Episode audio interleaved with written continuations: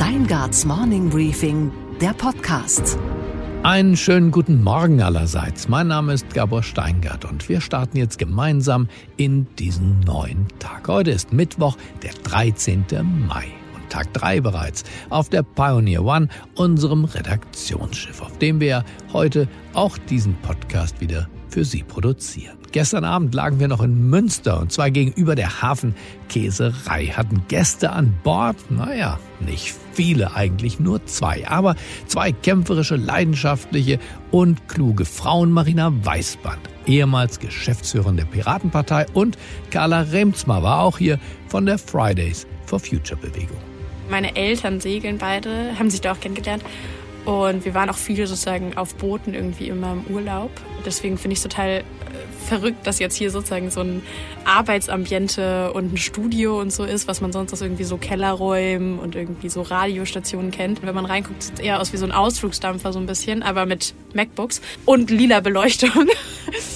Und während Sie das jetzt hören, befinden wir uns schon wieder auf der Reise nach Hannover, wo wir heute so gegen 23 Uhr eintreffen werden. Wir haben heute Morgen doch tatsächlich einen veritablen Durchbruch zu vermelden. Nein, es wurde noch kein Impfstoff gegen Corona gefunden und nein, es gibt auch noch immer kein Mittel gegen den weltweiten Hunger. Aber ein kleiner Schritt für die Menschheit, ein großer allerdings für Deutschland. Meine Kollegen vom Hauptstadtbriefing haben nämlich herausgefunden, dass Bundesverkehrsminister Andi Scheuer einen Aktionsplan erarbeiten ließ. Und zwar einen Aktionsplan für unbemannte Luftfahrtsysteme und innovative Luftfahrtkonzepte. Und diesen Plan will er heute auch im Kabinett vorstellen. Und siehe da, in der Vorlage, die wir da einsehen konnten, steckt, naja, nicht nur heiße Luft, sondern Innovation.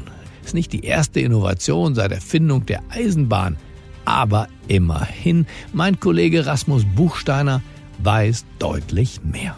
Gabor, ich erkläre vielleicht kurz nochmal, wie so ein Flugtaxi überhaupt aussieht. Man muss sich das vorstellen wie Helikopter, elektrisch betriebene, ohne Pilot. Transportiert werden können bis zu neun Personen.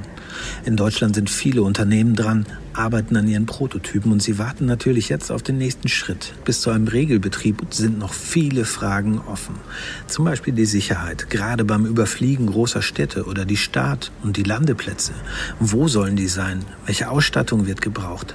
Da verspricht die Regierung jetzt Lösungen. Das Thema hat viele Gegner, die ja der Meinung sind, wir sollten lieber Fahrrad fahren oder auch joggen. Die Hauptangst der anderen wiederum ist der Stau in der Luft. Der Verkehrsminister ist schon ein bisschen genervt. Wenn ich jetzt schon die einzelnen Berichte lese, ja, jetzt wird es in der Luft äh, den Stau geben. Mein Gott, sind wir doch einmal glücklich und froh, dass deutsche Ingenieure hier in Bayern, hier in Deutschland äh, Produkte entwickeln, die Zukunft sind. Und sind wir mal begeistert von der Zukunft und neugierig. Aber besteht denn jetzt Klarheit, Rasmus, wann darf zum ersten Mal diese neue Art des Fliegens bei uns Wirklichkeit werden? Tja, Gabor, da will sich die Regierung leider immer noch nicht festlegen. Es gibt keine konkrete Zahl dazu im Bericht. Ich würde sagen, in ein, zwei Jahren könnten die nächsten Schritte durchaus kommen. Wichtig ist der Aktionsplan der Regierung übrigens nicht nur mit Blick auf die Flugtaxis. Er soll ganz generell den Weg für das autonome Fliegen bereiten, denn da sind so einige Einsatzmöglichkeiten denkbar. Logistik, Verbrechensbekämpfung, Landvermessung, sogar von Erste-Hilfe-Drohnen ist die Rede. Leider verzichtet die Regierung auf zusätzliches Geld für die Forschung, aber sie will mit der Klärung offener Fragen dem Thema einen Schub geben, denn das Potenzial für neue Geschäftsmodelle und neues Wachstum in diesem Bereich, das ist natürlich erheblich. Also, das Aktionsprogramm ist nicht der große Befreiungsschlag, aber auf jeden Fall ein Schritt in die richtige Richtung. Weitere Informationen gibt es dann heute im Hauptstadt-Briefing, für das man sich bei thepioneer.de anmelden sollte. Los geht's! Unsere Themen heute. Ich spreche mit Erik Nielsen, dem Chefvolkswirt von UniCredit, über die wirtschaftlichen Folgen der Corona-Krise und über das, was uns da in den kommenden Monaten noch bevorsteht. The way uh, you have seen the government's reply or response to this is phenomenal. And there I would highlight the German government particularly. Mein Kollege Michael Bröke hat mit dem Vorstandsvorsitzenden des Energieriesen RWE gesprochen, mit Rolf Schmitz. Und sie haben gesprochen auch über die sehr aktuelle Forderung aus der Wirtschaft, das Klimapaket, das milliardenschwere Klimapaket doch nochmal aufzuschnüren. Die Klimaziele, die wir jetzt vereinbart hatten, das ist die Leitschnur, auf die haben sich die Unternehmen eingestellt. Ich glaube, es ist besser, wenn man jetzt Investitionsprogramme macht, Mittel zur Verfügung stellt, diese gerade in zukunftsgerichtete Technologien dann auch zu stecken.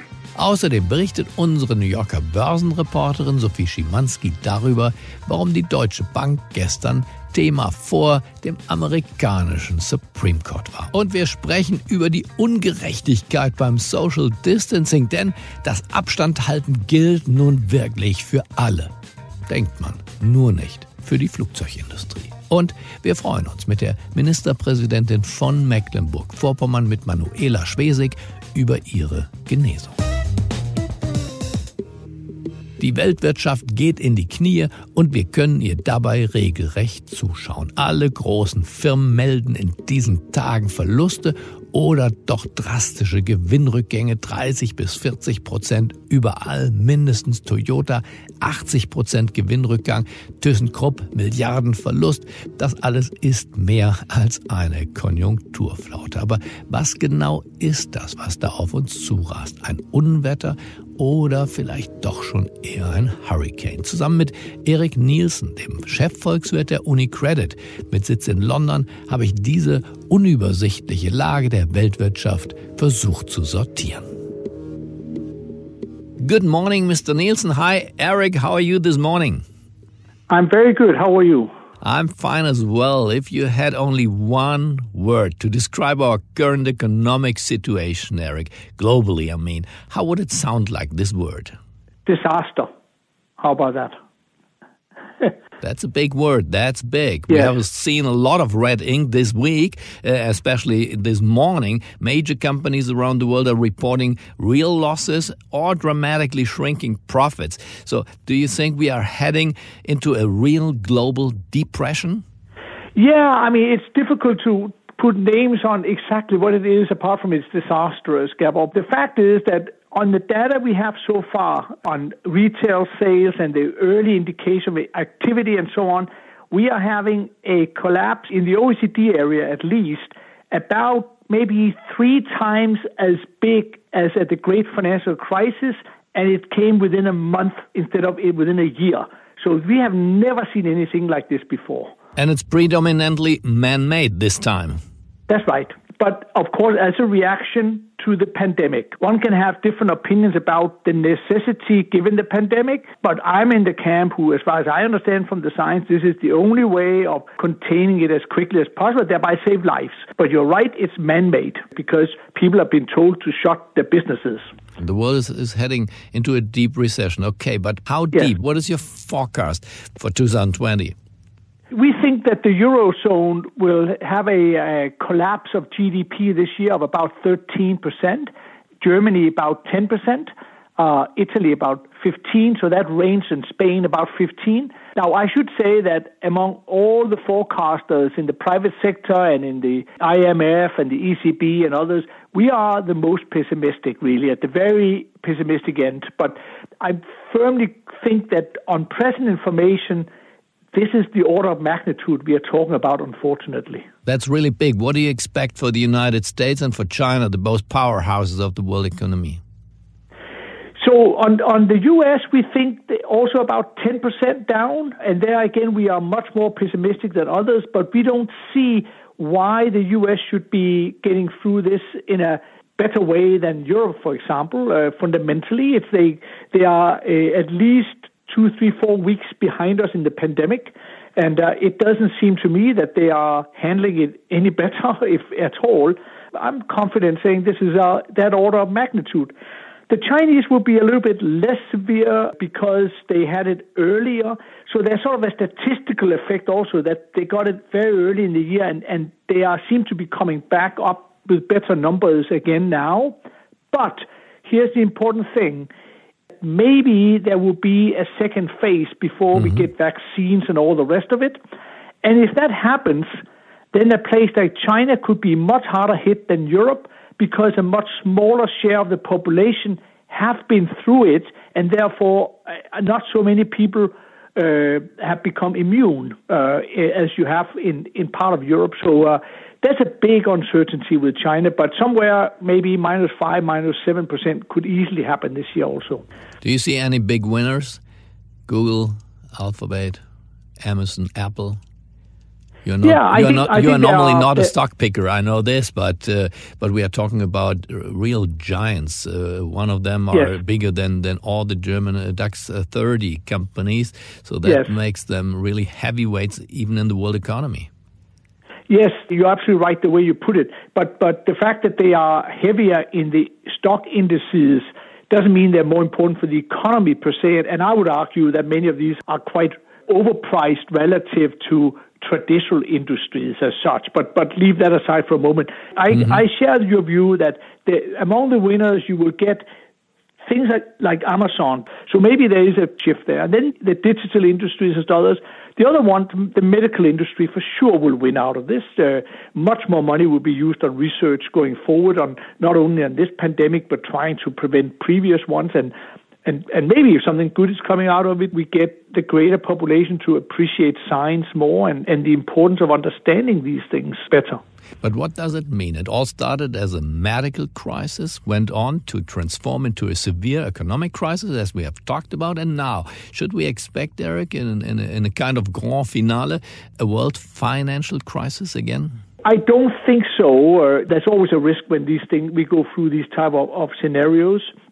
But I think the um, the one thing that is rewarding or rewarding is to, to see that banks are very much engaged in keeping markets alive. Uh, we're not talking about the levels here, but more that functioning markets. So whenever you've seen in America, the money market became very stressed. The Fed, uh, Federal Reserve went straight in and hit it. When there were fear of downgrades in America, you have a lot of companies which are uh, rated just above junk rate by the credit agencies, and the fear was if they got downgraded, then you can't repo them anymore to the same extent, and, and the Fed then basically froze the, the ratings. So the central bank and the ECB has done similar. I think that that's the sort of the good side to it.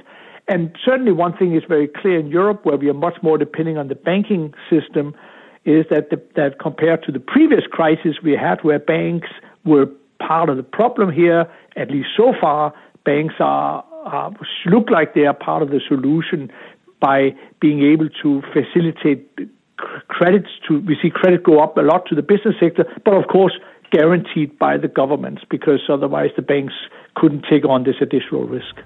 I really would ask, are you sure? Because in your former life, before you joined UniCredit, you worked as a senior manager for Goldman Sachs. So, and if you have a closer look at the fat cats on, on Wall Street, where these investment companies are doing much better than the European financial institutions like UniCredit, like Deutsche Bank or Santander, why could this happen that the American uh, financial sector looks much stronger, much more profitable, while the, the European counterparts are uh, weak before this crisis, and even during this crisis, they are not looking like uh, powerful giants again. No, that's right. So when I said that the banks are part of the solution, it is in Europe where we have uh, we are like 80% depending for credits coming through the banks. You need the banking system to facilitate the credit because the government or the ECB and Bundesbank cannot provide the credit. So far, I've not been able to provide just credit. To, just to channel the, the public exactly, money to, exactly. to but you have to uh, have a good sector. balance sheet to do this.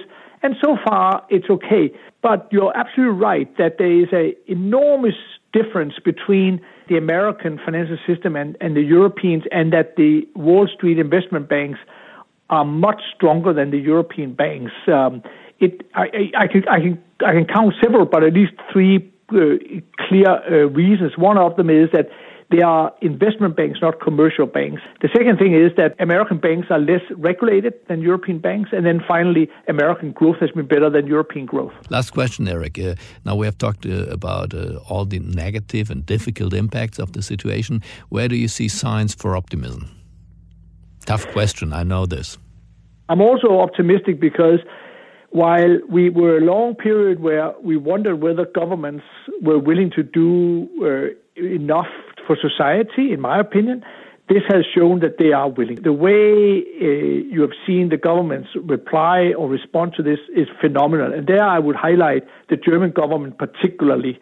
Uh, us who are European economists have been long wondering about the smart to null and whether uh, the Germans would never do these things or, or, do a bit of more fiscal. I was not in the camp who thought they should have done a lot because I, we can talk about this, but mm-hmm. but there was this debate, and now you see this crisis and the German government has done more than anybody else uh, in terms of, of supporting the economy. Maybe not still enough, but close to being enough, I guess, as a rough estimate. I think it's important uh, what you underline that our government this time, different to the governments 100 year before or during the Great Depression, this time they got the message that they have to respond boldly. I agree. And that's a yeah. big difference. I agree completely, yeah.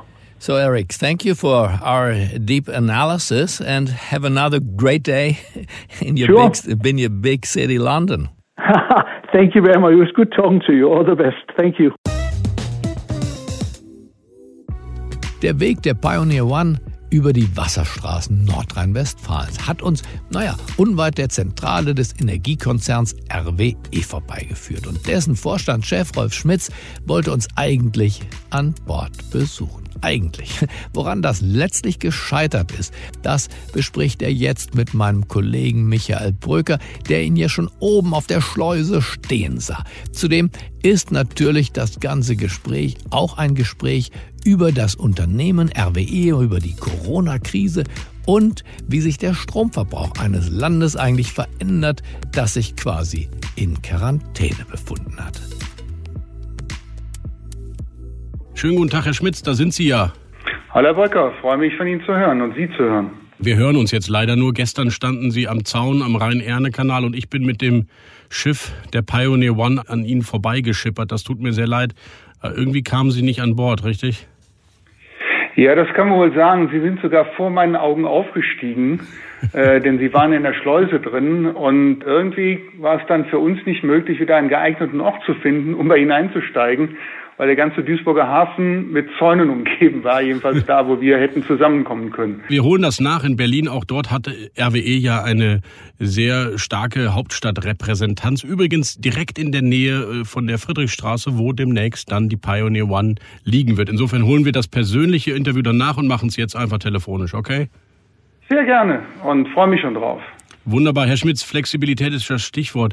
Wie sehr hat die Corona-Pandemie Ihre Arbeit bei RWE verändert? In sehr hohem Maße, muss ich sagen. Denn wir haben ja sehr früh darauf reagiert. Wir haben auf gut Deutsch die Reiseverbote ausgesprochen. Wir haben maximales Homeoffice ausgesprochen. Die Schichten mussten geändert werden. Die Arbeitszeiten wurden geändert. Also an ganz vielen Stellen ist es nicht mehr so wie vorher, weil wir ja das Wohl der Mitarbeiter und die Versorgungssicherheit absolut im Auge behalten müssen als kritische Infrastruktur.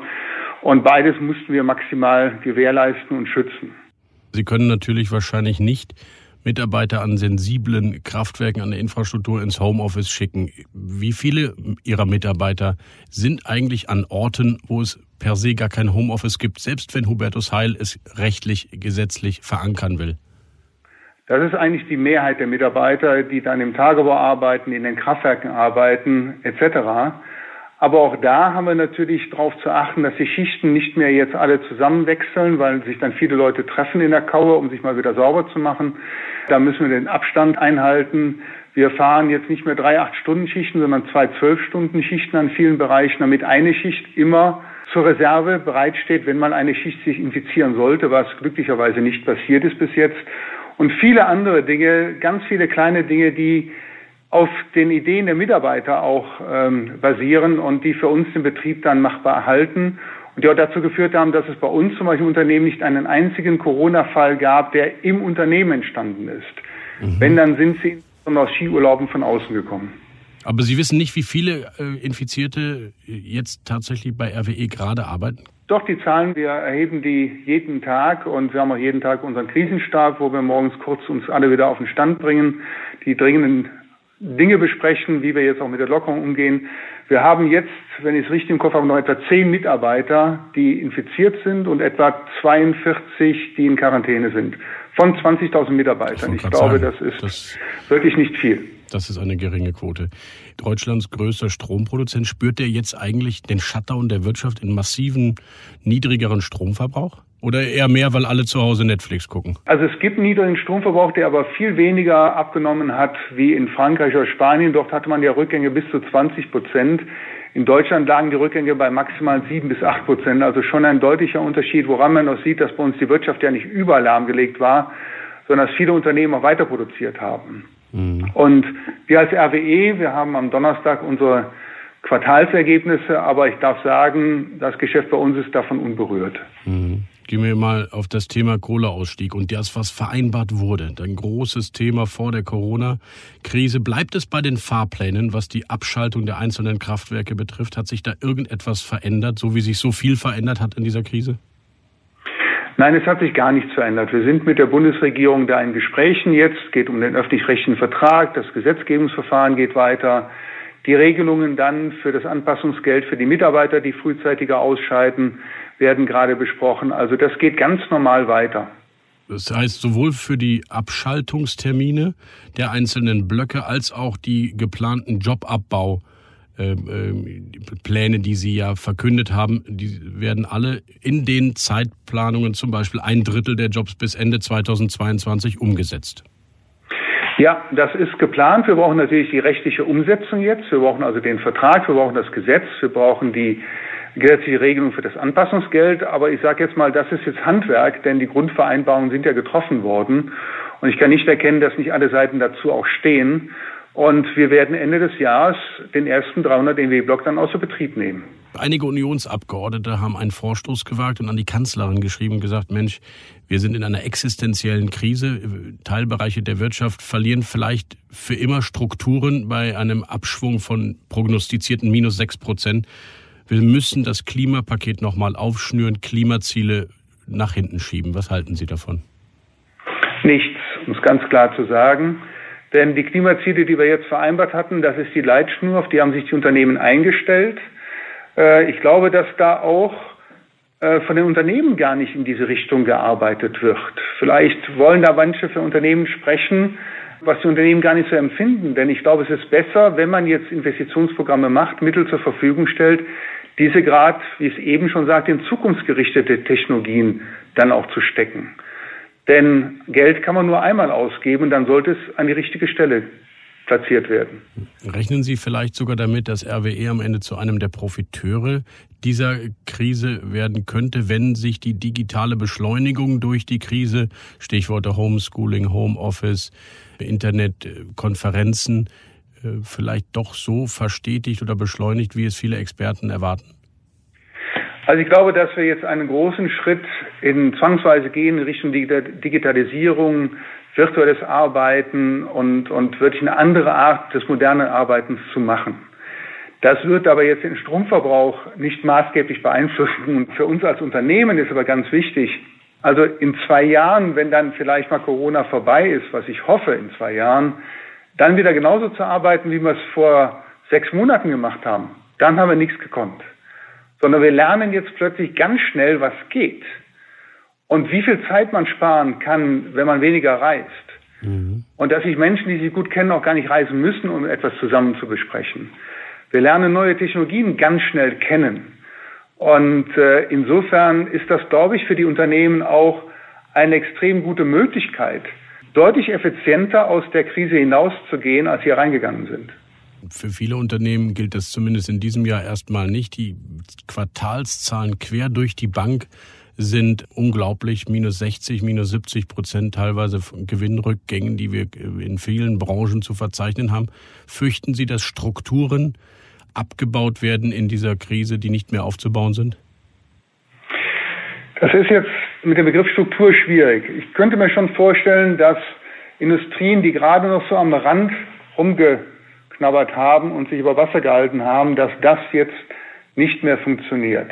Und dass die dann auch wirklich verschwinden. Das ist der normale Wandel, den man hat. Viel mehr tun mir natürlich die Menschen leid, die jetzt ein Restaurant haben, ein Hotel haben, die wirklich auf Kunden angewiesen sind und wo noch nicht absehbar ist, wann die wieder in die Normalität zurückkehren. Ich glaube, da ist die Industrie noch relativ gut dran.